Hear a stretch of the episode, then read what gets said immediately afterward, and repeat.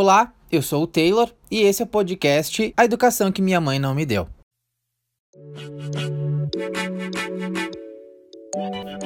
Algo que precisamos ter muito claro em nossa mente é a diferença entre uma derrota temporária e o fracasso.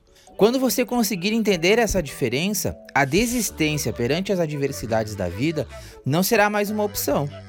Todas as derrotas temporárias e as dificuldades do caminho trazem consigo novas oportunidades.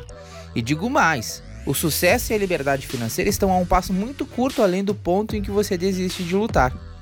O fracasso nunca é real até que seja aceito por mim e por você como algo permanente.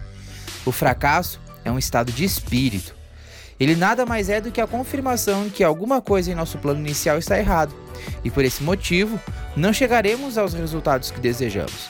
Além disso, ele dá a mim e a você a oportunidade para testar o quanto estamos dispostos a vencer e dessa forma obtermos retornos acima da média.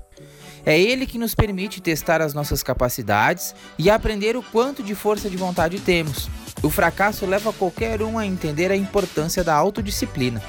Apenas os disciplinados vivem uma vida plena e livre. Os indisciplinados sempre serão refém dos seus maus hábitos. A adversidade livra qualquer um da vaidade e do egocentrismo desencorajando o egoísmo e provando que nenhuma pessoa pode ser bem-sucedida sem a cooperação de outras pessoas. A diversidade nos coloca frente a frente com nossas fraquezas e nos dá a oportunidade de superá-las.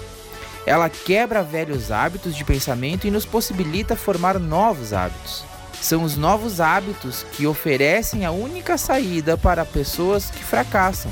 Não trate as adversidades e as derrotas temporárias como o fim dos seus sonhos ou projetos. Aprenda com elas.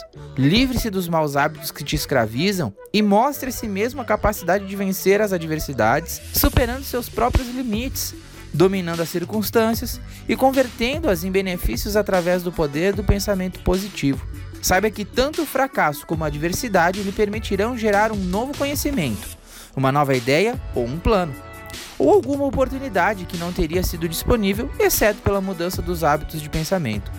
Portanto, Veja todos os seus problemas não como um sinal de desistência, mas como uma oportunidade de novos hábitos, crescimento e desenvolvimento pessoal.